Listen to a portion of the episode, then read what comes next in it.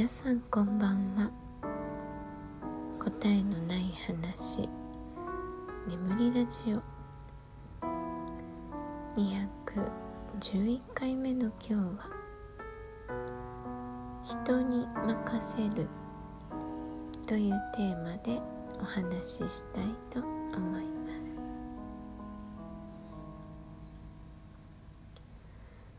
えー、今日ねなぜか今すっごい鼻が詰まってて。えー、全然高い声が出ないんですけど。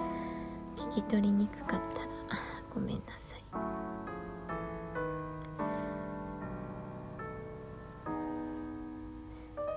まあなんかこうミントのねグッズ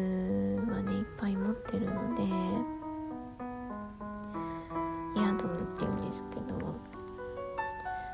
りしてるんですけどね全然一向に鼻が通らないんですよね。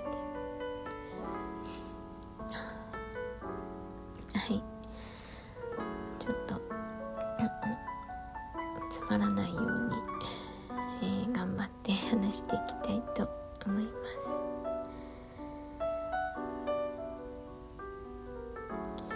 えっと人に任せるっていうお話なんですけど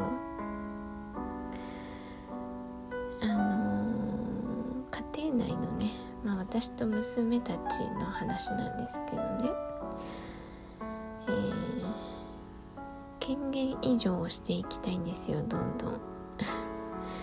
私しかできなかったことが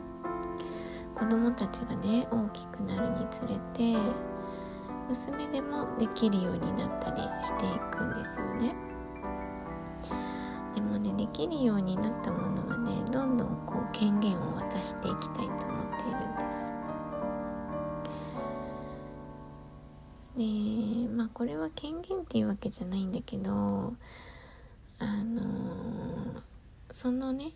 私の母プロジェクトの一つにえっ、ー、と3人で何かものづくりをして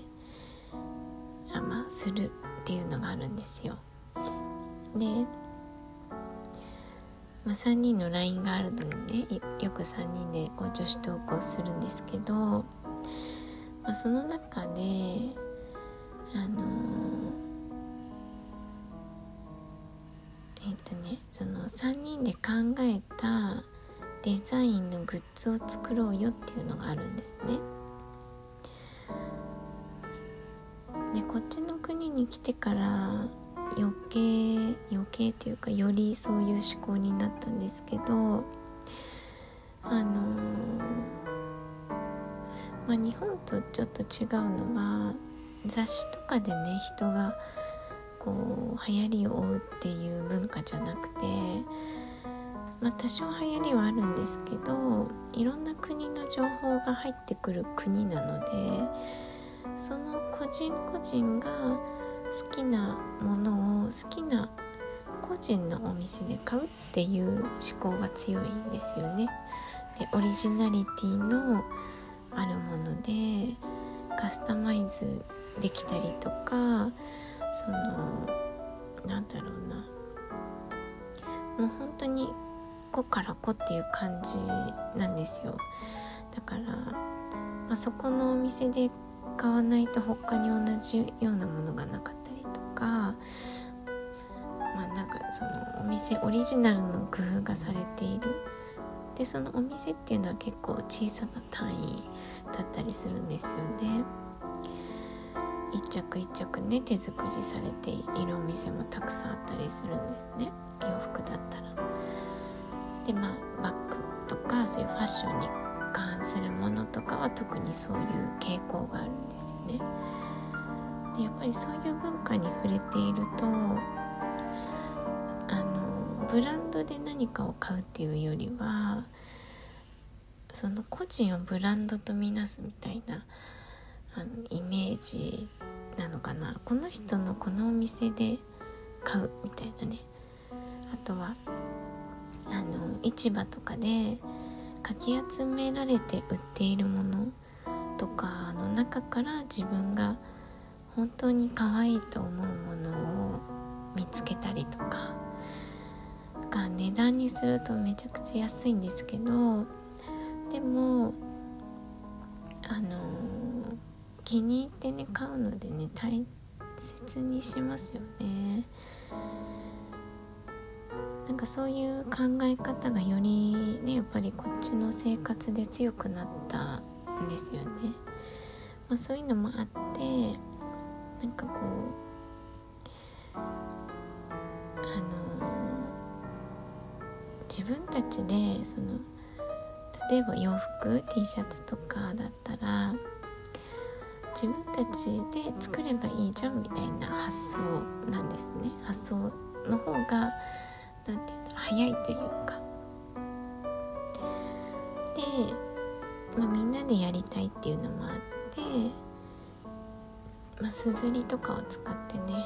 何かこうオリジナルのものを作っていこうっていう、まあ、3人の中でのプロジェクトがあるんですけどで、まあ、その中で私は、まあ、デザインってとか、まあ、デザインを作るのは次女がね絵が得意だったりもするので、まあ、それをね仕事にしていってもらいたいと私は思っているので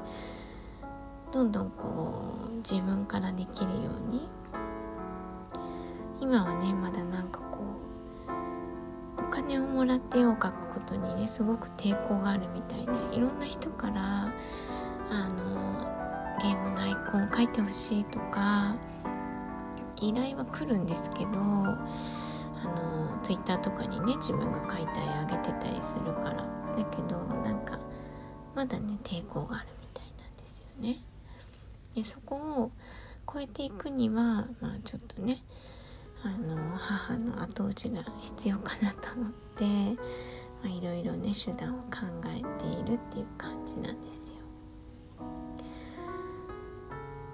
で、まあ、長女とね長女は結構こうノリがめちゃくちゃいい子なのであのムードメーカーに、ね、なる子だから、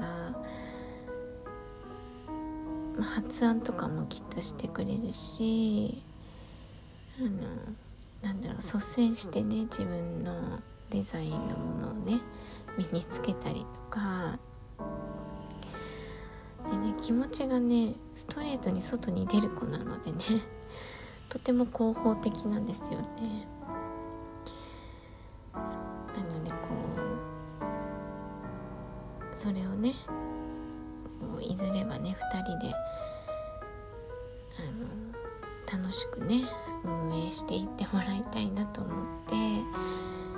い、それもまあ一つのね権限以上かなと思って。私あんまり昔は人に任せるそういうねなんだろうこの人はこれが得意だからやってもらおうとかね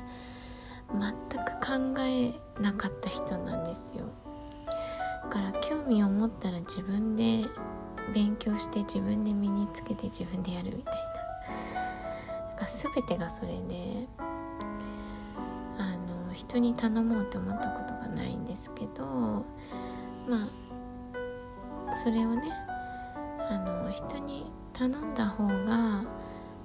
いいじゃんっていうことをね、まあ、知るわけですよ後々に。そのお互いがねその楽しくできればいいしお互いその得意な部分を補えばいいしってね世の中って成り立ってるはずなので自分で何もね全部やらなくてもいいんだっていうことをね、まあ、私はだいぶ大人になってからね知るんですけど、まあ、そういう考え方も子どもたちにはまあすでにね娘たちは持ってると思うんですけどね。まあ例えば次女だったらちょっとこう完璧主義なところもあるからまあその完璧でなくてもいいよくて人に頼っていいんだよとか、任せていいんだよっていう部分とかね。そういうこうまあ責任って言ったらちょっと大げさだけどあの責任を分散したりとか、うんまあ、権限をね移譲するみたいなことのね練習をさせていきたいなと思っています。はい、あとはね私が早く権限移譲したいのは、えー、車の運転ですねもう本当に自分でね運転するのは嫌なので今ね全然運転しないから早くね子供たちに免許を取ってもらってあのいろんなところにね連れてってもらいたいなと思っています。はい今日はねちょっと頭痛がひどくて頭が全く回転しないのでなんか話が全然こう取り留めもなかった気はするんですけど。すぎずにね人に任せるのも一つのあの何て言うのかな